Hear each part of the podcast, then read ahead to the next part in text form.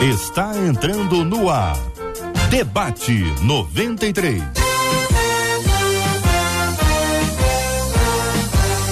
Realização 93 FM. Um oferecimento série The Chosen. A história de Jesus como nunca antes contada. Baixe o aplicativo e assista agora. Os Escolhidos.tv.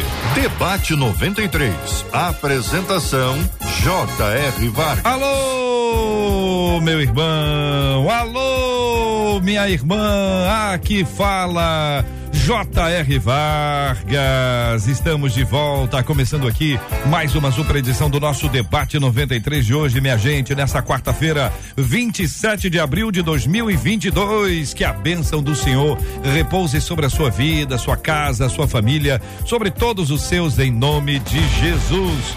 Dos estúdios da 93 FM, no lindíssimo bairro Imperial de São Cristóvão, com a gente hoje no debate, o pastor Marcelo Gleiser. Pastor Marcelo Gleiser, muito bom dia, seja bem-vindo ao debate 93 de hoje, meu irmão. Bom dia, Jota, bom dia a todos os ouvintes, bom dia a todos os debatedores, nesse dia maravilhoso, que Deus possa estar nos abençoando a todos. Amém, meu irmão. Pastor Douglas do Carmo com a gente no debate 93 de hoje. Pastor Douglas, e aí, como vai, irmão? Tudo bem, bom dia, JR, bom dia a todos os ouvintes, toda a família 93, que bom estarmos aqui mais uma vez nessa manhã uma conversa muito franca, muito boa, bíblica, sobretudo, sobre um assunto sempre muito especial. Fique com a gente, fique ligado. Haverá muito esclarecimento aqui para nossa vida hoje. Bênção puríssima. E antes aqui de entrarmos no ar, o assunto era. Era era como ficar mais bonito, como se tornar um homem ainda mais cadê, bonito que você é. Cadê o Cid Gonçalves? Meu Jesus amado, meu Pai do céu, só a graça, hein? Vamos para Brasília, minha gente, vamos para Brasília. Doutora Andréa Lara, como vai, a querida irmã? Bom dia, bem-vinda todos os debatedores. Feliz de estar de volta. Tô feliz aqui. Alegria nossa. Doutora Andréa Lara, diretamente de Brasília. Aqui nos estúdios da 93 FM, pastor Marcelo Gleiser, pastor Douglas do Carmo. E você, você, você no debate 93 de hoje, minha gente. Interatividade. Você fala com a gente no debate 93. Anota aí o WhatsApp da 93 FM, o poderoso WhatsApp da 93. 21 96803 8319 2196 803 8319. Estamos também na página da 93 FM no Facebook. Alô, galera do Facebook, bom dia. Quem tá no Facebook já acompanhando a gente, já chegou mais cedo, já deu bom dia, já deu a paz do Senhor, já tá sintonizado com a gente aqui no Facebook da 93, onde estamos transmitindo agora, aqui agora, o nosso debate 93. Muito bom dia para você que já está ligado conosco também no canal do YouTube da 93 FM. 93 FM Gospel. Alô, galera do YouTube. Bom dia para quem já está com a gente aqui, o Davi, a Jacira, o Maicon, Renata, o Mundo da Duda, Maria Azeredo, a Elisângela. Muito bom dia para o Isaías. Muito bom dia para você que está acompanhando a gente aqui no site da Rádio 93, rádio93.com.br, rádio93.com.br, participando do nosso debate 93. Você é bem-vindo demais. Você está em casa, você e a sua família estão aqui, ó, no debate 93 que já está no ar. Rádio 93.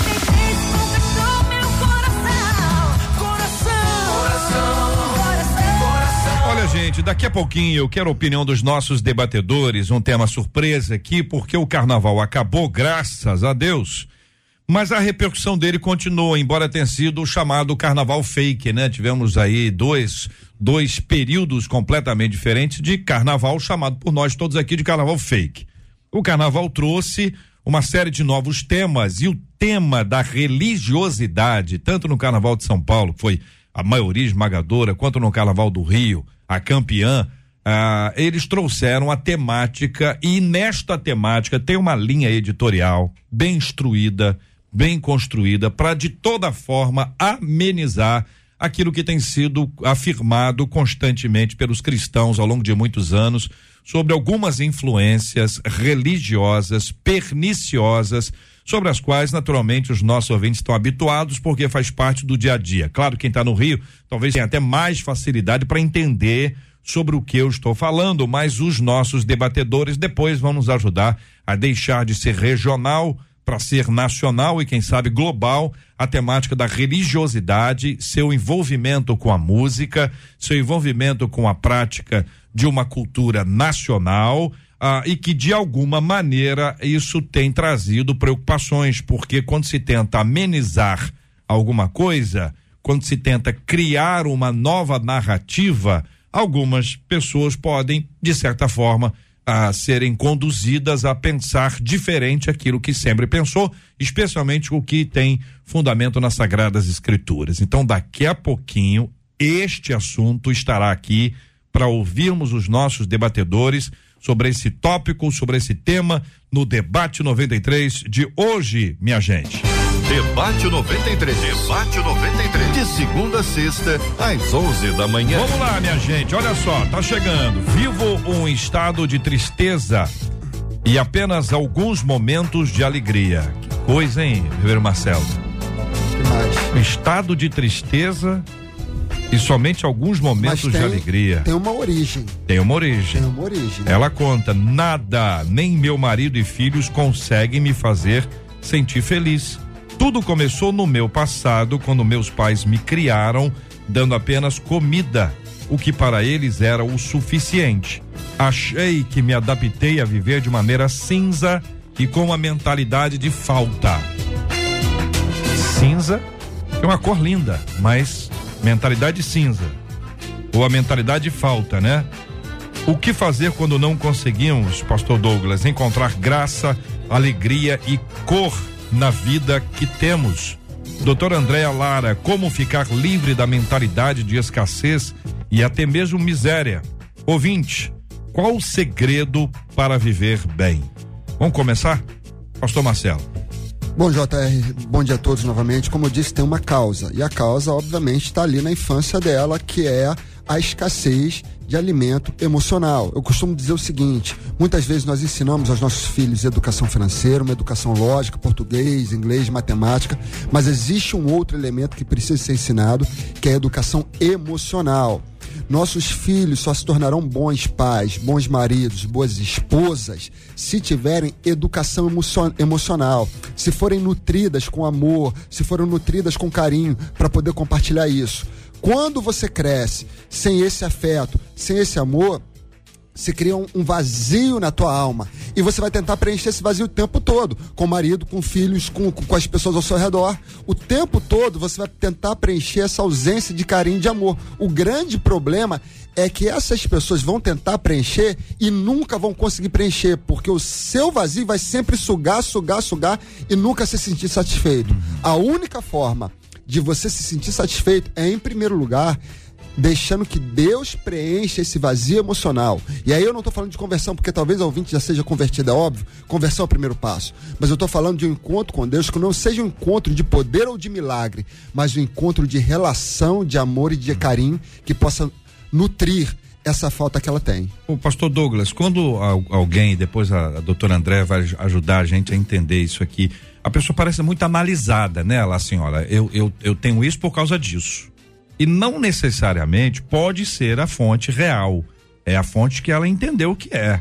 E que em alguns casos, é essa aqui, a família dá comida, dá o suficiente, é maravilhoso. É colorido, como ela diz, esperar que seja o que fosse a vida dela. Como o senhor analisa essa palavra introdutória do senhor sobre esse ponto? Maravilha. JR, eu, eu, eu quero rapidinho ler a primeira frase. Vivo um estado de tristeza e apenas alguns momentos de alegria para uma pessoa que não conhece Jesus, eu diria que isso é muito normal. Isso é muito normal. Para uma pessoa que conhece Jesus, isso deveria ser o contrário. Maior momento de alegria e vez e outra um momento de tristeza. Até porque isso acontece conosco. Então, é, eu quero deixar claro, né, para quem está nos ouvindo, que um estado de sentimento como esse, em alguns momentos, vai sobrevir à nossa vida. Isso é comum. Só que seria mais comum o contrário, uma frequência em estado de alegria e vez e outra um momento de tristeza. Uma pessoa que consegue se detectar dessa maneira, ela está pedindo socorro e aponta dois aspectos que eu considero bastante frágeis. O primeiro é aquilo que o nosso pastor Marcelo já acabou de pontuar. Deve ter uma deficiência emocional, deve ter uma infância que está encapsulando, prendendo essa pessoa no passado, não conseguindo fazê-la viver esse tempo novo no espírito. E aqui então eu transito para o segundo aspecto, que é a suficiência do espírito que comunica o seu fruto e nesse fruto vai imbuído a alegria. Então, me parece que está faltando para essa pessoa, e quem sabe para centenas de pessoas que também estão nos ouvindo, encontrar no Espírito Santo essa fonte e a razão da alegria. E aí muitas vezes se atribui às faculdades relacionadas ao Espírito Santo várias outras categorias menos essa. E é importante a gente entender o texto que Paulo disse, que o reino de Deus não é comida nem bebida, mas é justiça, paz e alegria no Espírito Santo. Então é importante, JR, frisar aqui para todos os nossos ouvintes que a fonte da alegria se encontra na pessoa do Espírito Santo. Logo, uma pessoa que não consegue desfrutar isso de maneira real e presente na vida, carece de um relacionamento mais envolvido com a terceira pessoa da Santíssima Trindade. Doutora Andréa Lara, falei agora há pouco que a nossa ouvinte, ou, ou, aparentemente é alguém que já fez análise, tem algum tipo de de, de síntese da vida, eu tenho, fico muito preocupado com quem sintetiza a história de uma vida, né? Que diz que a causa é esta, esta causa. Eu fico preocupado com isso, doutor André. Interessante, JR, que quando eu li a primeira vez esse relato, isso foi o que mais me chamou a atenção. As coisas muito bem explicadas do ponto de vista cognitivo, assim, lógico. Mas aí uma coisa que a gente vê aqui, já pegando o gancho do pastor Marcelo e do pastor Douglas, e usando, eu sempre gosto de colocar isso porque eu acho que isso faz muita diferença quando a gente internaliza. A doutora Esli, que, que é uma querida e a, a gente conhece muito bem, ela fala que todos nós nascemos com três taças vazias de amor: amor de Deus, amor de pai e amor de mãe. E essas taças, para a gente ter uma vida plena, uma vida colorida, como a ouvinte colocou, elas precisam estar preenchidas. Quando essas taças elas não estão não estão preenchidas a contento, assim, de uma forma bacana, a gente vai procurar ao longo da vida formas de preencher essas taças vazias. Deus, pai e mãe. Então, quando a gente tem uma experiência de pais que supriram do ponto de vista físico, né, com alimentação e tudo, que a gente pode observar é que emocionalmente essa ouvinte parece que não teve essa taça de amor preenchida. E aí, quando a gente observa, meu marido, meus filhos não me dão essa alegria, a gente confunde os papéis. Um, uma grande, um grande erro que a gente aprende no senso comum é meio, como que é? é metade da, eu vou encontrar a minha metade da laranja. A gente não tem que chegar pela metade no relacionamento, a gente tem que chegar inteiro. Eu tenho que estar preenchida e meu marido preenchido. Não é o meu marido que vai preencher esse vazio que está lá atrás. Então, apesar de ter toda essa lógica na explicação no discurso dela, a gente tem que voltar lá atrás e entender o que ficou faltando desse amor de pai, mãe e Deus, óbvio que não foi preenchido que ela está procurando preencher nesses outros relacionamentos na vida adulta. Muito bem, é uma questão que precisa dessa caminhada de avaliação, de análise sincera, verdadeira, do nosso do nosso olhar dentro desse tema, desse assunto que mexe, que a pessoa quando está nesse lugar de tristeza total e vai procurando um tipo de alegria e não consegue achar, e vai transferindo essa fonte de alegria para alguma coisa que pode nos trazer a tristeza, ela acaba mais perdida do que anteriormente. Daí surgem as três perguntas que a nossa ouvinte faz: O que fazer quando não conseguimos encontrar graça, alegria e cor na vida que temos? Esta é a vida que temos. Como ficar livre da mentalidade de escassez e até mesmo da miséria? Fruto daquela história que ela falou que ela só ganhava comida. Qual o segredo para viver bem? São três perguntas encaminhadas pela nossa ouvinte, sobre as quais nós vamos conversar aqui no nosso debate 93 de hoje. 93 FM. A Rádio do Povo de Deus. Você pode ouvir o podcast do Debate 93. Encontre a gente nos agregadores de podcasts e ouça sempre que quiser. Falei agora há pouco sobre a questão do carnaval, Rio de Janeiro, cidade maravilhosa, das mais conhecidas no planeta. E ao Rio está associado o carnaval. Qualquer um que já tenha feito uma viagem internacional se encontra com um gringo e o gringo pergunta: Brasil, carnaval, Brasil, Pelé, futebol, Flamengo. Isso aí é o, último foi eu que coloquei. Ah. Eu inseri aqui, nem sempre é Flamengo que pergunta, não. Mas nós temos aí agora é, esse esse carnaval chamado fake, né, o fora de época, né, em razão da pandemia. E ele trouxe uma série de elementos religiosos que não é uma coisa incomum, não é novidade, mas de uma forma mais veemente isso aconteceu. E a campeã a escola que foi escolhida como a campeã, ela trouxe uma temática tá aí disposta em todos os veículos de comunicação.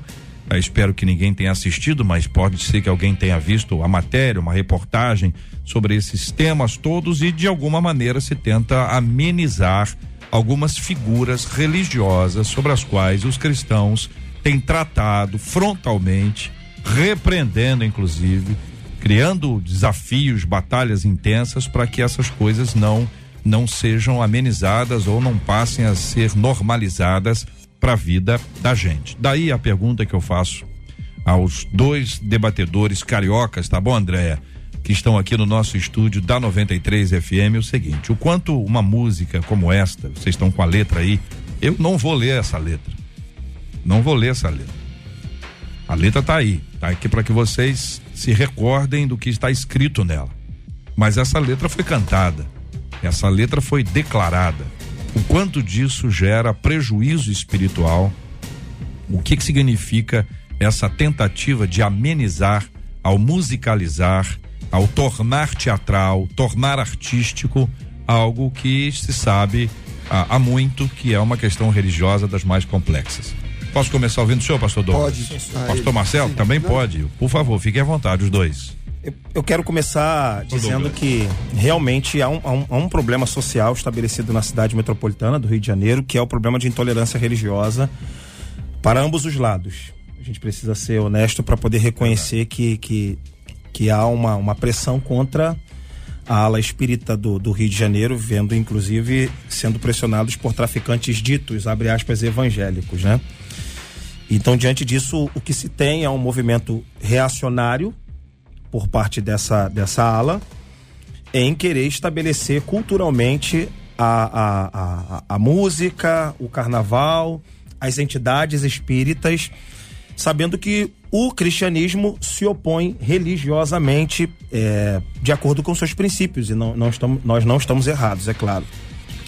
Eu penso, JR, imediatamente que deve haver uma, uma, uma uma palavra de paz para esses dois grupos, e é claro, o Estado é laico, então eles devem, de alguma maneira, ter a sua liberdade de expressão. Agora, é claro, quando isso é veiculado na mídia, quando isso é passado em todos os jornais, todas as mídias, e a gente sabe o poder que a música tem de, de assentar determinadas ideias na cabeça daquele que reproduz, a gente sabe que a gente se sente afrontado enquanto cristão, não é? Enquanto pastores, enquanto homens que estão aqui nessa terra fazendo o trabalho de evangelização e expansão da palavra do evangelho.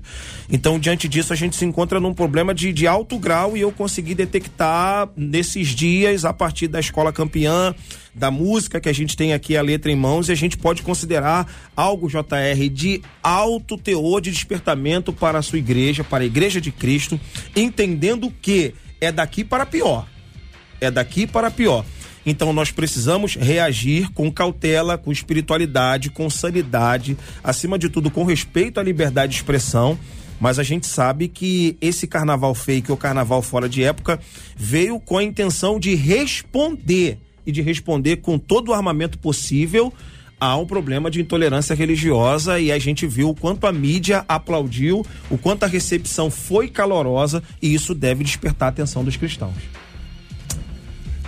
Bom, Jota, eu tenho uma. Eh, a minha posição, ainda que eu respeite essa questão da, da, tolerância religiosa e seja contrário à intolerância religiosa, eu sou completamente favorável à liberdade de expressão. Eu posso não gostar do que você fala, mesmo, mas mesmo assim você tem todo o direito do mundo de falar.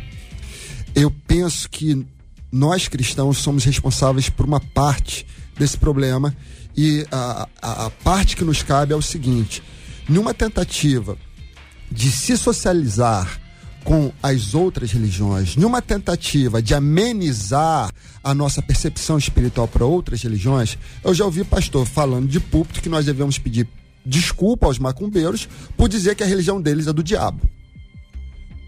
Então, numa tentativa de amenizar a situação, de parecer bonito para todo mundo, social, eu sou alegre, nós somos amigos, nós somos paz e amor, a gente acaba olhando um negócio desse dizendo, não, isso é cultura, carnaval e ponto final, não tem nada a ver com o diabo e vamos lá curtir também. Não, eu acho que a gente tem que dar nome aos bois. A gente tem que voltar a dizer o que a gente dizia 20 anos atrás. Isso aí não é de Deus. Isso aí realmente não é de Deus. Eu acho que a gente tem que voltar a dizer o que a Bíblia diz, não é amenizar as palavras da Bíblia. Pecado não é um erro sociológico e, e, e, e demônio não é uma manifestação cultural. Demônio é demônio, pecado é pecado. É o que a Bíblia diz. E numa tentativa dos evangélicos de amenizar a situação ou se socializarem, eles estão mudando os termos para parecerem bonitos ou educados. A gente não tem que parecer bonito ou educado. A gente tem que dizer a verdade. Isso aí é do diabo. E aí o segundo ponto é, a partir do momento que a sociedade abre as portas para isso, aplaude, ganha, dá valor, valoriza, põe num, põe num patamar alto isso, a gente entende claramente que a Bíblia diz que é a terra do Senhor e a sua plenitude, tudo pertence a Ele, mas a Bíblia diz também que a gente não pode abrir portas para o diabo, e é o que diz Efésios: Zerai-vos, não pequeis, para que não deixe lugar ao diabo. Quando isso acontece, o Estado do Rio dá lugar ao diabo. E aí, por que, que os índices do Estado do Rio de violência, de pobreza, de miséria são tão altos? Será que não há algo espiritual nisso? E aí os evangélicos da sociabilidade vão dizer: não, não é bem assim. Não é bem assim? Será que os índices do, do Estado do Rio de pobreza, de miséria e de violência não tem nada a ver com essa porta, com essa abertura que se dá ao diabo? Tema tá aí para os nossos ouvintes opinarem. Com a liberdade que tem de concordar, de discordar, de estar tá junto, de não estar junto, fiquem à vontade, porque exatamente essa é a proposta para pensar. A proposta é para pensar, é para analisar, para avaliar, para entender qual o posicionamento de respeito, mas de divergência. Qual é a palavra a ser dada? O que que você precisa cuidar para que o evangelho possa ir mais longe? O quanto tem gente intimidada? Quanto tem gente que se cala numa hora como essa? Como tem gente que vai se omitir numa hora como essa? Como nós precisamos buscar a direção e a bênção de Deus para vivermos uma vida para abençoar a cidade, para abençoar a cidade. Muito bem. Opiniões dos nossos queridos debatedores aqui no Debate 93 são 11 horas e 25 minutos no Rio de Janeiro, minha gente. Estamos apresentando Debate 93 com J.R. Vargas. Debate 93. Debate 93. De segunda a sexta, às 11 da manhã. Você pode ouvir o podcast do Debate 93. Encontre a gente nos agregadores de podcasts e ouça sempre que quiser. A Rádio 93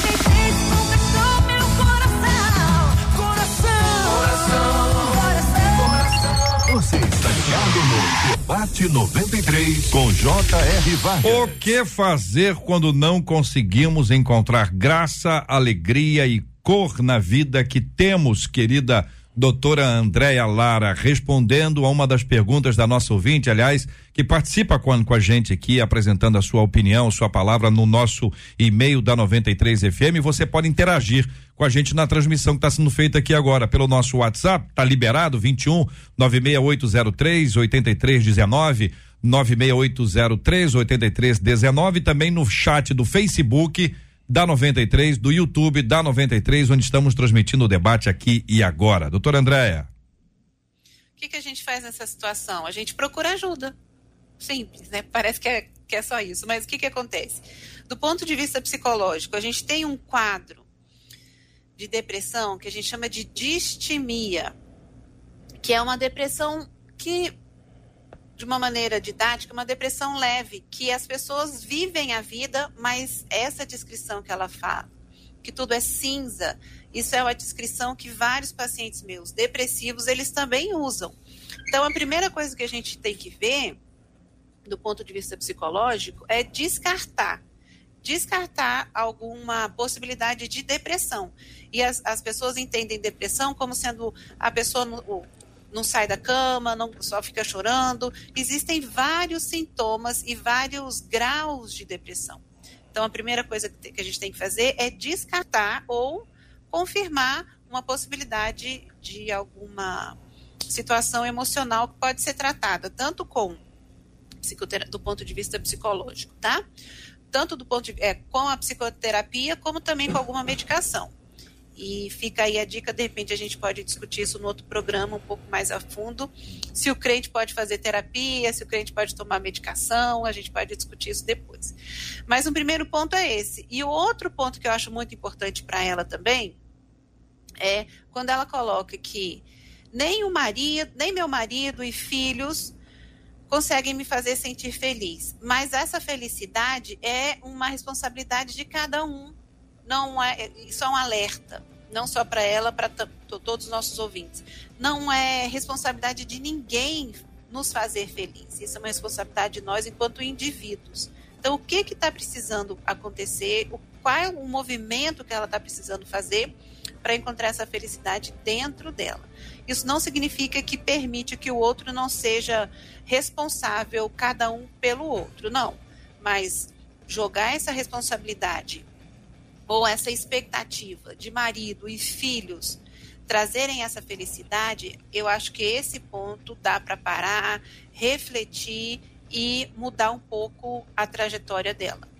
É, essa questão, queridos debatedores aqui presentes no nosso estúdio da 93 FM, pastor Douglas do Carmo, pastor Marcelo Gleiser, queridos ouvintes que nos acompanham, essa transferência de, de expectativa, né? A, a, expectativa de uma alegria dependendo do outro, passando para o outro, essa nossa ouvinte especificamente, ela, ela analisa a sua vida dizendo que a tristeza dela tem a ver com os pais. E a ausência de alegria hoje dela, a, a nem, nem a família dela gera para ela alegria. Então tá sempre olhando para o lado de fora, pastor Douglas. Sim. Sim, exato. Ela parece não encontrar fonte de alegria nela própria uhum. ou a partir de sua história. Uhum. Ela sempre, segundo o depoimento, ela sempre observa algum aspecto lateral da vida dela, da família, da infância, de um passado, que, repito, não consegue fazer com que ela olhe a partir da sua fé. A partir da sua fé. Eu gostaria de citar um texto aqui eu vou fazer um pouquinho de teologia. Eu sei que pode parecer assim é, é difícil para quem está do outro lado e muito fácil para quem comunica não estando nessa realidade. Mas há um texto de 2 Coríntios que Paulo fala da tristeza segundo Deus. Paulo fala, porque a tristeza segundo Deus opera arrependimento para a salvação da qual ninguém se arrepende. Então eu queria que essa pessoa que está nos ouvindo, ou centenas de pessoas que talvez estejam vivendo essa mesma realidade, pudesse isolar essa expressão, a tristeza segundo Deus. E aí a gente poderia falar, onde Deus está na tristeza? Onde Deus está na tristeza. É o que Paulo está dizendo, porque a tristeza, segundo Deus, opera arrependimento para a salvação da qual ninguém se arrepende. Então a gente pode dizer que essa tristeza que a pessoa está sentindo pode ser uma grande oportunidade de superação, JR. Pode ser uma grande oportunidade que essa pessoa tem de encontrar alegria no seu Senhor, esperança no seu Senhor, graça no seu Senhor, socorro no seu Senhor. Então eu queria que essa pessoa pudesse ficar um pouco, um tanto um pouco introspectiva e pudesse dizer, bom, esse meu estado de tristeza no qual eu me, eu me encontro é uma tristeza segundo Deus. Uhum. Não querer dizer que Deus é o agente que forma ou que nos dá essa tristeza, mas é uma grande oportunidade, assim eu quero teologizar, uma grande oportunidade que Deus está dando a essa pessoa e o meu conselho é para de olhar para o seu passado, para de olhar para o seu redor, para de olhar para as coisas que não estão favoravelmente convergindo em seu favor. Mas o mais importante é a gente poder entender que Deus está nos dando uma bela oportunidade, porque temos vida, não fomos nas mais de 600 mil pessoas que morreram de Covid-19. Então Deus está nos dando a oportunidade de superar isso. E nada melhor do que ter Deus como parceiro para poder superar toda essa tristeza, toda essa angústia, todo esse drama, todas essas questões que a nossa doutora conhece tecnicamente. Eu acredito muito, JR, como cristão, como pastor, como religioso de modo geral, que o Espírito Santo é capaz de favorecer essa superação. Uhum. Marcelo. Jota, duas, duas, duas, histórias rapidinho. Uma história pessoal minha, em primeiro lugar. Eu perdi meu pai muito cedo. Eu perdi meu pai com seis anos de idade. Ele morreu com oito, mas com seis ele já estava extremamente doente. E depois, entrando no seminário, estudando livro de psicologia, conversando com outros pastores, com outras pessoas, comecei a perceber a falta que fazia uma figura paternal na vida do, do, do indivíduo, na vida do ser humano, na minha própria vida. A falta que fazia um pai. É, é a analogia do copo do copo vazio paternal que estava faltando. Mas algum tempo depois da minha conversão, eu quero deixar isso bem claro, não foi na minha conversão, foi algum tempo depois da minha conversão, eu comecei a ter uma percepção de Deus completamente diferente da que eu tinha antes, porque antes eu via Deus como um Deus poderoso, um Deus salvador, um Deus de milagres, mas eu comecei a ver Deus como um ser relacional. E esse ser relacional cheio de amor me chamava para um relacionamento intenso, de pai para filho, de filho para pai. Eu estava lendo uma vez um, um comentário sobre o Sermão do Monte, e aí, do John Stott, ele estava falando justamente sobre quando Jesus diz Aba, pai, a expressão Aba é uma expressão que não era usada pelos judeus no templo, mas era uma expressão que era usada, usada pelos judeus dentro de casa, de um filho pequeno para um pai. Significava literalmente paizinho, pai amado. E eu passei a entender e ver Deus a partir daquele momento, momento como um pai amoroso que eu não tive. E aí Deus encheu aquele copo que estava vazio. O meu copo da emocionalidade, ele não foi cheio pela minha filha ou pela minha esposa, ele foi cheio por Deus. Então Deus pode encher os copos que estão vazios. E aí entra no segundo ponto que eu quero dizer. A gente tem ensinado muitas vezes às nossas igrejas um Deus que faz milagre, um Deus que cura, um Deus de poder, um Deus extremamente poderoso, um Deus salvador. Ok, são figuras bíblicas sobre Deus. Mas a Bíblia diz que Ele é um Pai. E como pai, ele deseja se relacionar conosco. Ele é aquele que deseja voltar a andar conosco na viração do dia, como era no Éden. Ele é aquele que deseja nos abraçar, falar palavras de amor. E portanto, e portanto, é esse Deus que supre a nossa falta de emoção no nosso dia a dia. A gente precisa ter um encontro emocional e relacional com Deus, onde não vai ter milagre, mas vai ter emoção e vai ter relação. Deixa eu perguntar uma coisa aqui aos três para ver se a gente consegue encontrar aqui um exemplo é, fácil e simples, né? Jesus esteve em Cafarnaum diversas vezes, mas numa ocasião específica, o centurião pediu ajuda a Jesus para a cura do seu criado. Nós temos aquele episódio, um episódio de cura maravilhoso. No outro dia, Jesus está em Naim. Teria ali um dia de, de, de entre uma cidade e outra, naturalmente andando. E ali na cidade de Naim existe ali um milagre maravilhoso que o filho da viúva da, da cidade de Naim voltou a viver numa palavra de Jesus. Então nós temos duas histórias maravilhosas. Podemos pregar sobre os dois textos e vamos ter assuntos para muitos e muitos anos dentro dos dois textos. O relacionamento é a viagem entre Cafarnaum e Naim. Eles andaram. Uhum. Ele, não, não tem relato do que aconteceu. Uhum. Não tem dizer assim, ó, qual é a lição que você aprendeu? Não, não tem, não, tá, não tem registro disso. O registro é Cafarnaum, o segundo registro, Naim. O que aconteceu entre as duas cidades, nós não temos registro. Então, esse processo do relacionamento é para tentar ch chamar atenção para o seguinte: a gente pode ouvir uma, uma palavra, ir à igreja e aprender lições, mas elas ficam aprisionadas num determinado tempo da nossa vida. É como se não tivesse, não tivesse uma liga, a gente não conectasse uma história a outra como se o aprendizado ele fosse apenas uma questão uh, daquele dia, daquela hora, que não criasse a partir disso alguma coisa que pudesse dizer assim, ó, vou levar isso para minha vida hoje, vou levar para o trabalho, vou levar para minha escola, vou levar para minha casa. E você começa a aplicar aquilo que você recebeu como se você estivesse compartilhando, né, é, é, é, essa, essas experiências no seu dia a dia. Aí você sai da aula específica, da palestra específica e vai para o relacionamento trago esses dois exemplos aqui só para chamar a atenção para a importância do relacionamento, que às vezes eu tô assim, eu tô aprendendo muito, mas eu não tô me relacionando. Se tornou uma coisa intelectual, perdeu a espiritualidade. Tá uma coisa muito boa, mas é fria, não tem sequência, não tem dia a dia. Ou seja, com o passar do tempo isso morre. A grande questão, JR, é que muitas vezes a gente põe a nossa expectativa de felicidade e alegria nos nossos relacionamentos humanos. E, e, e nenhum relacionamento humano vai suprir a, a, toda a nossa expectativa.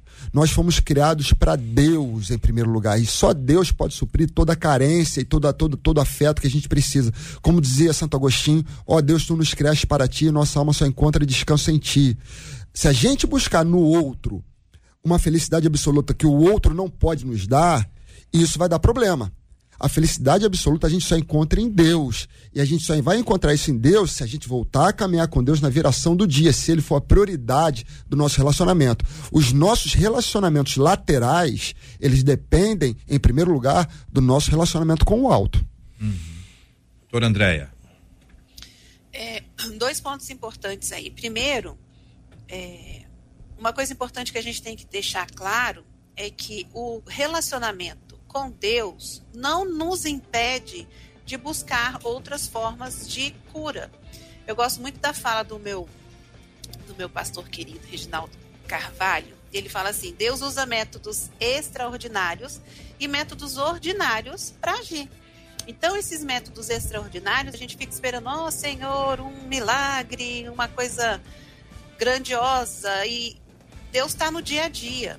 Então, uma coisa muito importante que a gente tem que alertar, não só essa ouvinte, mas como outros ouvintes, esse caminhar com Deus, ele é oxigênio para a gente, ele é necessário para a nossa vida. Mas Deus também usa outras formas. Porque senão, o, a minha preocupação é parece que a gente está falando que Deus não poderia usar outros recursos. Uma terapia, uma medicação, buscar uma conversa. E Deus pode usar pessoas e objetos e medicamentos para ajudar especificamente quem vê tudo cinza. Então, quem vê tudo cinza, acho que já a gente trouxe muita coisa interessante, que é revisita seu passado. Os próprios pastores colocaram isso. Revisita seu passado.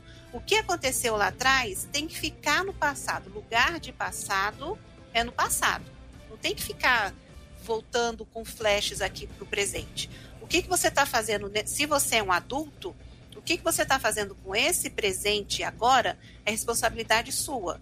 Não é responsabilidade de papai, de mamãe lá atrás, porque são humanos e vão errar e vão te decepcionar. Hoje, você como adulto, o que está fazendo? É o que o pastor Marcelo acabou de falar, caminhar com Deus constantemente, diariamente. Senão, a gente se perde nesse entre uma cidade e outra, como o JR falou. E a outra coisa é, o que, que eu posso fazer por mim? Buscar ajuda. E buscar ajuda é, às vezes, é abrir, se abrir com alguém. Se abrir com seu pastor, com uma irmã sábia da igreja e começar esse movimento. O movimento inicial é o mais difícil, mas quando a gente dá o primeiro passo, a gente não está mais lá no passado. Lembrar sempre disso: lugar de passado é no passado. Viva o seu presente como adulta. Assuma a, a, a responsabilidade pela sua vida hoje, agora. Estudou. Maravilha. Não é uma bronca, é um conselho. JR.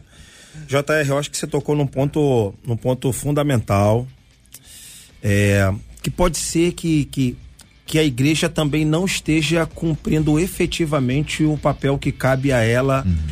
ao lidar com problemas de natureza existencial, que é o caso dessa irmã. Pastor Marcelo falou muito bem de um Cristo fazedor de milagres, de um Cristo que atende a todas as horas, basta ter fé e ser obediente a uma determinada ordem que sai do púlpito muitas vezes. Mas eu detecto também que há falta de ensino bíblico, há falta de instrução, há falta de, de se trabalhar biblicamente outros temas e temas dessa ordem. A gente poderia a, a, achar diversos personagens que tiveram problemas semelhantes a esse e encontraram na fé, em Deus, enfim, na crença, essa sua superação. E aí então a gente pode detectar aquilo que você pontuou e pontuou muito bem, que pregações do tipo mais do mesmo, pregações de como fazer para vencer, entre outro tipo de ensinamento instantâneo, pode fazer com que uma pessoa encontre uma lacuna como essa a falta de ensino bíblico, a falta de uma orientação, vai culminar naquilo que nós estamos aqui gravitando no mesmo assunto, que é a falta de relacionamento com Deus. Ou seja, uma pessoa que não desenvolve um relacionamento com Deus pode não estar desenvolvendo esse relacionamento graças a alguém que não é ela ou ele ok? Graças a alguém que não é ele ou ela. Então, isso serve de alerta também para os ministros, serve de alerta também para aqueles que fazem uso do púlpito para poder pregar a palavra de Deus, para a gente poder sair um pouquinho dessa ideia de monotemática e a gente poder tratar assuntos relacionados a esse e pedir, evidentemente, que os membros, que os fiéis possam desenvolver esse relacionamento com Deus que acontece gradualmente. Então, encerro aqui para poder deixar claro aqui para nosso ouvinte ou para quem está enfrentando esse tipo de problema, que isso também acusa uma carência de conhecimento bíblico, não é? Como já dizia o apóstolo Paulo naquele discurso em Mileto, preguei todo o conhecimento de Deus. Pregando todo o conhecimento de Deus, uma hora ou outra determinada pessoa vai se deparar com um tipo de palavra de Deus hum. para tratar sobre essas questões. Quando não acontece, é uma deficiência então na transmissão do ensino bíblico. Jota, só para ressaltar, eu tenho certeza absoluta que nem eu, nem o pastor Douglas, nós somos contra tratamento terapêutico. Muito pelo contrário, nós somos completamente a favor. É, só que é, eu sou formado em teologia, o pastor Douglas também, eu não sou formado em psicologia, então as minhas ênfases sempre serão ênfases bíblicas. E aí entra a questão da complementariedade. Não é opostos nem inimigos, são complementares, porque eu creio que o ser humano todo precisa ser tratado. A mente, a alma, as emoções, a vontade e a espiritualidade. Agora, nessa, nessa ação complementar, eu tenho que enfatizar com força total e absoluta, e essa é minha crença, de que o elemento mais importante dessa terapia não é o encontro de si consigo mesmo, nem de si com o seu passado. O mais importante é o encontro de si com Deus. Porque a, a, o meu copo não vai ficar cheio se eu me encontrar comigo ou com o meu passado em primeiro lugar. Hum. O meu copo vai ficar cheio se em primeiro lugar eu me encontrar com Deus. E a partir desse encontro com Deus, eu passo para todos os outros encontros, inclusive terapêuticos, para tratar minha alma. Mas, em primeiro lugar, eu preciso resolver as minhas questões com o alto. Olha, ah, esse tema está aberto para a participação dos nossos queridos, preciosos e amados ouvintes que estão ligados conosco aqui em 93,3 MHz, nosso aplicativo, o app da 93 FM. Podem opinar também aqui nas nossas redes, muita gente opinando. Acho que eu, a, a, leitura que eu faço das opiniões aqui dos nossos ouvintes é que muita gente já passou da, da, da fase de ter desconfiança muito grande de psicologia. Eu acho que já tem assim uma uma, um equilíbrio bastante grande em relação a esse assunto. Acho que psiquiatria é um pouco mais difícil, porque tem uma associação com tratamentos mais fortes, uso de remédios muito fortes. Então, acho que há uma resistência. Mas a impressão que me passa aqui pelas opiniões dos nossos ouvintes que eu posso acompanhar é que é necessário cuidar, como a gente cuida do pé. O pé é maravilhoso, o pé é, é, é, é, fundamental. Você precisa de ter seus pés bem cuidados e a gente trata. Trata no ortopedista, trata de uma forma para que ele não tenha nenhuma dificuldade, da mesma forma a cabeça. Muita gente opinando sobre a questão do carnaval também, reforçando aqui a importância da fala dos nossos queridos debatedores que opinaram sobre esse assunto. Ainda temos aqui duas, duas pontas muito importantes que nós precisamos é, é, concluir, né? Uma delas, que é a última, eu faço agora a pergunta e peço a você, ouvinte, que nos ajude a responder. Qual o segredo para viver bem? Os debatedores vão contar isso aqui. Naturalmente, eles já disseram que as coisas não podem ser tão simplistas assim. Tem as opiniões deles sobre esse assunto. Mas e você, ouvinte, o que, que você acha? Qual é a sua opinião sobre esse assunto? Qual o segredo para viver bem? Você tem um segredo? Agora é segredo, né? Mas você vai poder contar? Se você puder contar, conte qual o segredo para viver bem. Que, que você descobriu ao longo da, da sua vida, na caminhada com Deus, na sua experiência, que você diz assim: olha, para viver bem, eu preciso é disso. Conta aqui pra gente. 21 96803 8319 21 96803 8319. Você fala com o debate 93 também pelo chat do Facebook, chat do YouTube. A turma toda ligada aqui no debate 93 de hoje. Estamos juntos no Debate 93. Debate 93. Debate 93. De segunda a sexta, às 11 da manhã.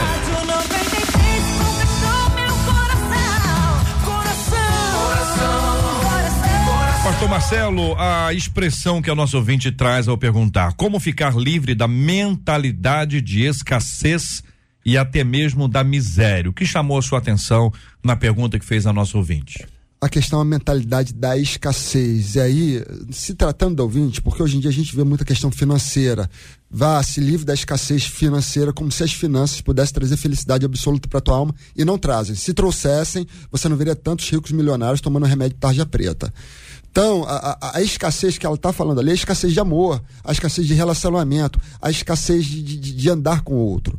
Então, para tirar essa mentalidade de escassez, para renovar a mente, como diz o apóstolo Paulo Romanos 12, para mim, em primeiro lugar, relação com Deus. Segundo lugar, conhecimento da revelação escrita de Deus, a palavra de Deus, renováveis pela transformação da vossa mente. Se a mente for transformada, o corpo vai ser transformado, a vida vai ser transformada.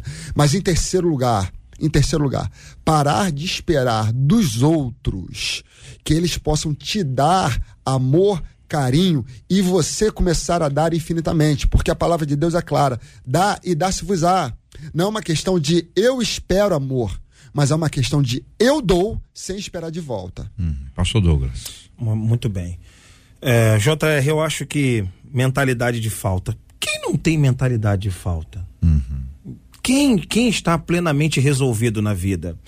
A gente almeja para determinada idade um alcance. Alcança, você já projeta outras metas, outras metas, outras metas. Eu acho que o livro do Eclesiastes é bastante enfático nisso, ao dizer que nós, nós, né, a gente nunca vai se sentir completamente saciado se a gente buscar essa plenitude nos objetos, nas realizações.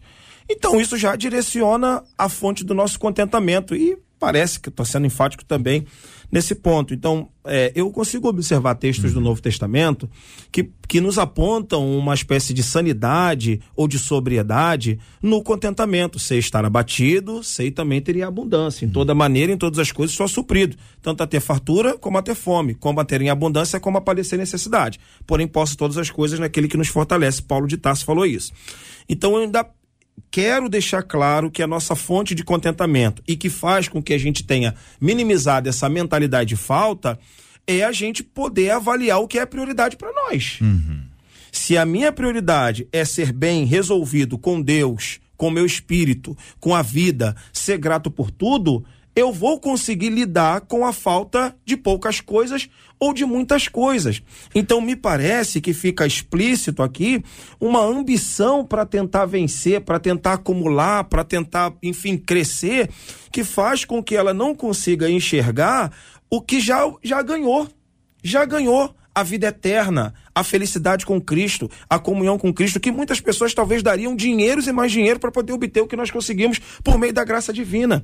Então me parece aqui que essa pessoa também está ambiciosa sendo deixada ou levando-se ou deixando-se levar por essa mentalidade capitalista que só estimula o consumo, que só estimula a prática de você ter que sobreviver, passando por cima de tudo e de todos, onde se perde saúde, se perde memória, se perde momentos de felicidade. Então eu quero deixar esse conselho. Essa mentalidade de falta a gente sempre vai ter. A gente uhum. sempre vai ter. Agora, se a gente direcionar algo que a gente já obteve, a gente vai conseguir sobreviver e sobreviver bem, com equilíbrio, com sobriedade, e isso não vai de maneira alguma impactar numa pessoa que vai se tornar quietista, numa pessoa que não vai ser ambiciosa no ponto de vista positivo, uma pessoa que não vai pensar em progredir. Não, é dali para cima, é dali para adiante. O que você não pode perder é a base do contentamento e da felicidade existencial na fé. É daí para frente. Doutor André Lara. Eu vou muito nessa linha do pastor Marcelo de, question, de questionar, não, de perguntar o que, que ela entende como escassez. Porque se a gente pensar, é, sei lá, comunidades no interior, é, no interior do Brasil, onde a escassez financeira é grande, mas existe uma abundância muito grande de alimento, vai na roça, com, é, planta e, e colhe. Então, o que, que ela está chamando de escassez? Começa daí. Porque muitas vezes a gente vê é, pessoas financeiramente pobres, mas abundantes abundantes em doar. Se doar na igreja, e aí a gente sempre tem no imaginário aquelas nossas irmãzinhas lá do coquezinho, são irmãs que, que vivem numa vida, às vezes, regrada, mas que doam, se doam muito. Então, se doam na igreja, nos relacionamentos, nas reuniões de oração, são elas que estão sustentando muitas vezes esses grupos. Então, primeira coisa é questionar o que, que entende por escassez. Existe um exercício dentro da psicologia que a gente gosta muito, que a gente chama de pote de gratidão. É um pote de gratidão. Todo dia faz o exercício de colocar no fim do dia os seus três motivos de gratidão daquele dia. Qual o critério? Motivos específicos. Não é assim, ah, eu sou grata porque eu estou viva, eu sou grata porque eu tenho saúde. Não, específicos. Eu sou grata pelo bife do almoço que estava muito bem temperado. Eu sou grata porque eu consegui pegar um ônibus vazio e achei um lugar para eu sentar e vim sentada até minha casa. Pote de gratidão, três motivos de gratidão todo dia. No fim do ano a gente abre isso e realmente é uma explosão de quando a gente percebe as bênçãos que a gente recebe. E aí a gente lembra daquela música, eu sou old school, eu lembro daquele hino antigo, conta as bênçãos, dizes quantas são recebidas da divina mão. Vem dizê-las, eu preciso dizer, eu preciso é, descrever, vem dizê-las todas de uma vez e verá surpreso quanto Deus já fez. Então, quando a gente traz isso para o cérebro, a nossa alma é alimentada por essa gratidão. E quanto mais a gente alimenta a gratidão, menos a gente alimenta a escassez. É isso. É, doutor, a psicóloga a doutora Andréa Lara, ela é bem old school mesmo, hein? Esse ano é lindo e realmente tem tudo a ver com a questão da gratidão. Jota, a Bíblia diz que a alma generosa, essa alma prosperará. E a gente, hoje em dia, infelizmente, no meio evangélico, a gente só pensa em dinheiro. Então a gente pensa em prosperidade financeira, é, é dinheiro, é, como tirar uma, mente da miséria, dinheiro. E não é nada disso. Ela acabou de falar. Pessoas que vivem em comunidades ribeirinhas, pessoas que vivem no interior, não têm dinheiro, mas são extremamente felizes, porque encontram felicidade naquilo que realmente importa no contato umas com as outras, em ter o que almoçar, em ter o que jantar. E muitas vezes a gente vê crentes dizendo: Eu não sou feliz porque eu não, não sou rico, eu não sou feliz porque eu não tenho dinheiro. Tira os olhos do dinheiro. Tira os olhos que, que acontece, pastor Marcelo Gleiser, a doutora Andréa Lara, pastor Douglas do Carmo? O que parece às vezes é o seguinte: vocês devem ter visto algum carro, mais recentemente não, mas talvez há alguns anos, escrito lá foi Deus que, que me deu. É, quando era novo o, o mesmo carro está rodando aí, o adesivo já envelheceu, o carro uhum. então nem se fala. O pessoal, foi Deus que te deu, mas tá ruim o seu relacionamento com ele. O pessoal associa a um presente de Deus como alguma coisa muito boa. Mas diversas vezes, quando esse adesivo passa, alguém diz assim, mas como é que foi? Então, para exemplificar isso. Nossos ouvintes aqui opinando, a pergunta qual o segredo para viver bem? Página do ah, o ca, canal do YouTube. Vou pegar um, um de cada lado aqui para poder ter, ter esse exemplo, né? No nosso YouTube da 93 FM, ouvinte diz: olha, o caminho da felicidade é Jesus. Não existe outro. No nosso WhatsApp, o ouvinte dizendo: o segredo, a alegria do Senhor é o segredo no Facebook. Para viver bem, eu preciso estar sempre ah, nas, nas saídas de missões urbanas, levando alimento eh, espiritual aos moradores de rua. Ah, outro diz: para viver bem, eu preciso ter a presença do Espírito Santo. Ah, e só ele me conforta, me alegra e me completa. Então, as respostas são perfeitas. É nota 10 para as, as respostas. Agora, para muita gente que está ouvindo a gente, é o seguinte: mas como? Como é que, como é que chega nesse ponto? Então nós estamos respondendo aqui o seguinte: olha, o caminho para a pessoa viver bem é Jesus. E quem escreve é uma pessoa que aparentemente já o conhece. Então quem está ouvindo a gente, peraí, se essa menina conhecesse, ela não per perguntaria isso. E aí eu tenho que entrar no meio para dizer: a gente está em crise, a gente tem baixa, a gente passa por momento de esfriamento. Existem, existem circunstâncias diversas na vida em que a pessoa perde a sensibilidade, onde ela está enxergando as coisas erradas. Também tenho que dizer, e aí vocês to tocaram nesse ponto, o pastor Douglas falou sobre o contentamento, o pastor Marcelo falou sobre o perigo da prosperidade, que nós ouvimos as duas coisas no mesmo lugar. Na, na, no mesmo lugar, tô falando no mesmo lugar físico, não. Mas na igreja nós ouvimos: olha, você nasceu para ser cabeça e não cauda. Você nasceu para ser o primeiro e não o último. Você tem que ter isso, prosperidade. Aí na mesma igreja alguém disse: olha, agora você tem que aprender a se contentar você é, é, é, a interpretação desse texto é recente, como contentamento. Isso não é uma coisa antiga, você sabe muito bem disso. Verdade. Contentamento, a, a, a interpretação de contentamento nesse texto tem a ver com a prosperidade. Parece que é uma briga aqui para dizer, gente, não é bem isso. E aí o, o, o povo tá no meio aqui, ó. É, é ouvinte, é, tá no meio. De um lado ele ouviu, você nasceu para ser cabeça e não cauda. Do outro lado ele ouviu, olha, você tem que aprender a se contentar e fica uma coisa que a pessoa diz, ué, vem cá, pra lá ou pra cá? Jota. É, Jota, de forma rápida, de forma bem rápida, para mim o meio termo se encontra no livro de Provérbios, no final do livro de Provérbios, perdoe, não lembro o capítulo, o versículo, mas se não me engano são os dois últimos capítulos, aonde o autor do livro diz: Senhor, não me dê pouco para que meu coração não se revolte contra ti, nem me dê demais para que eu não me esqueça de ti.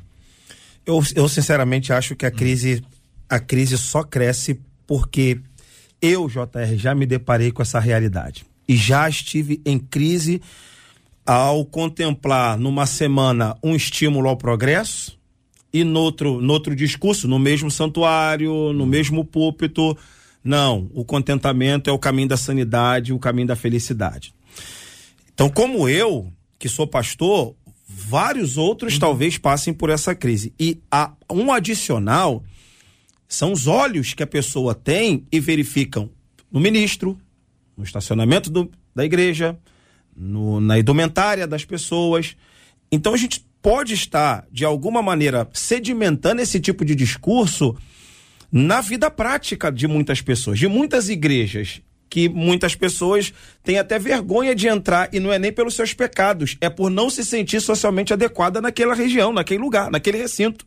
Então, curiosamente, se as pessoas antes se sentiam em pecado e tinham constrangimento de entrar graças à santidade divina, hoje muitas pessoas querem não mais entrar numa igreja porque não se sentem mais adequadas a estar naquele tipo de ambiente. Então você imagina uma pessoa que convive aquela, naquele ambiente, ela vai ser invisivelmente, sei lá, parece que é uma questão por osmose ser induzida a, a, desejar aquilo. E aquilo afetou a espiritualidade, JR. Uhum. Isso afetou a teologia, isso afetou a leitura da Bíblia, isso afetou a hermenêutica. Então agora a gente tem uma crise descontrolada. Por quê? Porque agora a gente tem é, aquilo que a nossa psicóloga Andréa detectou, que é, é, é essa sociedade que adoeceu buscando isso, a pandemia adoeceu ainda mais as pessoas, e as pessoas também descobriram que podem ser felizes é, ganhando menos. Pastor Douglas. As pessoas descobriram que podem ser felizes com um pouco menos. Então, repito, é, e aqui encerro aqui a minha colocação. Acho mesmo que tem problemas que a própria igreja está desenvolvendo. Esse tipo de doença, esse tipo de crise vai muitas vezes a, a dialogar ali com o problema que está saindo. Eu acho que o grande problema, muitas vezes, é que a gente perdeu uma noção do que significa ser abençoado. Hoje em dia, o que significa ser é. abençoado ou ser abençoado por Deus ganhou contornos ou noções que talvez estejam indo muito além do que aquilo que a Bíblia diz. E o que a Bíblia diz talvez não esteja sendo dito. Eu tenho certeza de que o senhor falou, falou muito correto, eu não tenho dúvida. É, é, é exatamente isso. Olha a encrenca que nós estamos. É, esse é o lugar, doutor André tá. Né, doutor André, que acompanha, que, que acolhe. Aco acolhe as pessoas, né, doutora Andréia, e, e, consegue perceber o quanto as pessoas ficaram. Eu, eu, vou, eu vou usar termos leves, sempre gosto de. Eu prefiro os termos leves, vão ficar zonzas. Zonzas. É, é, é para onde é para que eu vou mesmo? É, para que lado eu vou mesmo? É, é para lá ou é para cá? Quantas coisas foram criadas e ensinadas e encorajadas e as pessoas foram perdidas. Então a gente está tá discutindo muita coisa séria, muita coisa séria, e que precisa de muita atenção para a gente poder chegar num ponto de equilíbrio de saúde espiritual. Olha que situação. Saúde espiritual. É o que nós precisamos e nós vamos conseguir isso com base na palavra, com ensino bíblico, centrado nas escrituras sempre, com muito cuidado para não nos distrairmos com aquilo que que eventualmente pode dar mais número. Mais número. Mas nem sempre número corresponde àquilo que é o correto, aquilo que é o melhor, ou aquilo que é o certo, segundo a vontade de Deus. Vamos pensar, minha gente, é para pensar. Muito obrigado aqui aos nossos queridos debatedores presentes hoje aqui no nosso estúdio da 93 FM, Pastor Marcelo Gleiser. Obrigado, querido. Um abraço. Obrigado, Jota. Eu quero mandar um abraço especial para Andréia, esposa do Zeca, que está ouvindo lá, lá em Itaipu. Quero mandar um abraço pro Baiano, quero mandar um abraço Baiano. Quero mandar um abraço pro Zeca, que é o marido da Andréia para Rosilene, que está ouvindo, para minha esposa, que está ouvindo, para todos os ouvintes, para todos os debatedores. Quero deixar essa palavra, não se turbe o vosso coração. Credes em Deus, tudo vai ficar bem. Hum. Tudo vai ficar bem. É isso aí. Pastor Douglas, obrigado, querido. Um abraço. Douglas do Carmo. Obrigado, JR. Obrigado, Rádio 93, por poder oportunizar esse momento aqui para a gente poder expressar opiniões é, é, saudáveis à luz da palavra de Deus e ser bênção para milhares e milhares de pessoas. Quero também deixar um beijo para minha esposa, para minha família, para minha mãe, para meus filhotes Estevão e Noemi e também para a minha igreja Assembleia de Deus em bom sucesso, nosso pastor Jaime Soares. Bênção pura. Pastora, doutora Andréa Lara, obrigado, doutora Andréa, um abraço. Obrigada, querido. Obrigado pela oportunidade mais uma vez e também quero deixar um beijo para Isabela que mandou mensagem aqui. Tô vendo você, doutora. E um beijo muito especial pro meu pai, que a gente conseguiu, meu pai, pastor emérito, com 89 anos, a gente conseguiu mandar o link para ele, reverendo Henrique Lara, e tá nos ouvindo agora. Um beijo, meu herói, meu querido. Reverendo, aquele abraço pro senhor, viu? Carinho de todos nós aqui da 93 FM e desse povo de Deus que está espalhado por todos os cantos desse planeta e que pode, por meio da sua filha, conhecer um pouco sobre o Senhor. e aquilo que nós conhecemos a respeito do Senhor por meio dela certamente traz honra ao coração do Senhor. Um abraço, reverendo. Deus abençoe muito. São 12 horas e dois minutos, meio-dia e dois minutos no Rio. Tá na hora da nossa oração. Todos os dias, de segunda a sexta, nesse horário, nós paramos tudo aqui para orar, porque nós entendemos que a oração é fundamental para nossa vida. Nosso encerramento é aqui, ó, em nome de Jesus, onde nós colocamos tudo diante dele. Pedir aqui ao pastor Douglas para orar conosco, pastor. Nós vamos orar por quem quem está hoje enfermo e nós oramos pela bênção da cura, também para quem está com o coração entristecido e precisa do consolo do Espírito Santo. Nós vamos orar juntos aqui.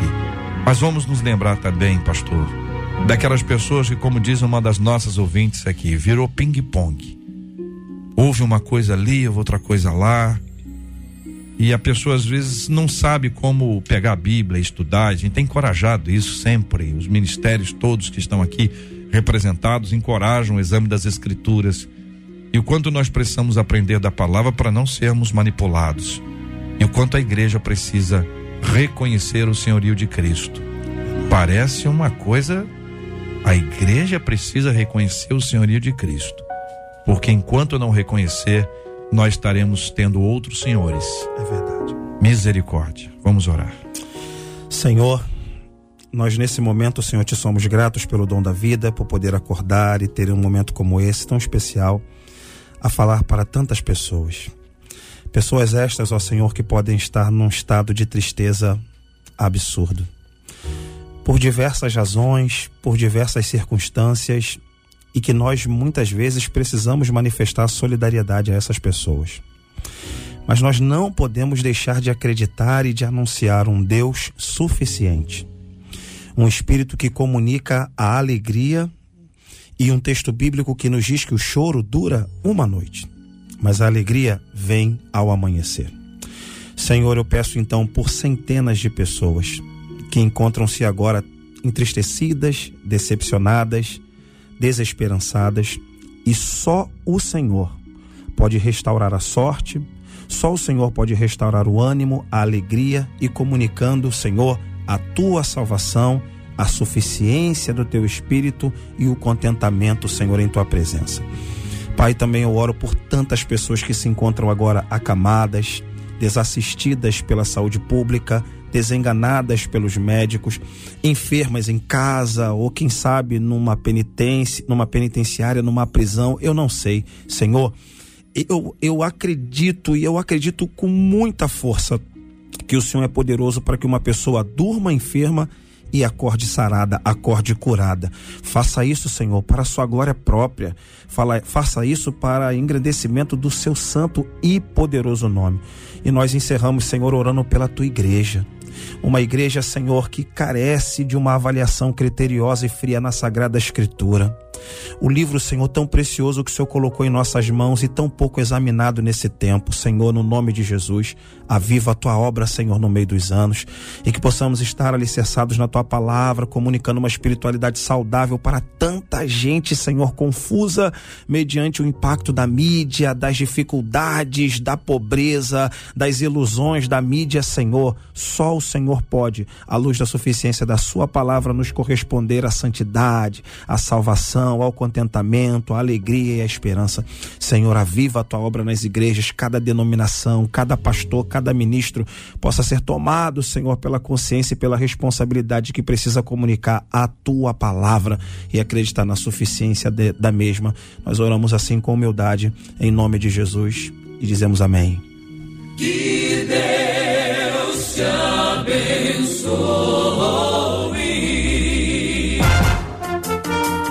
Você acabou de ouvir Debate 93.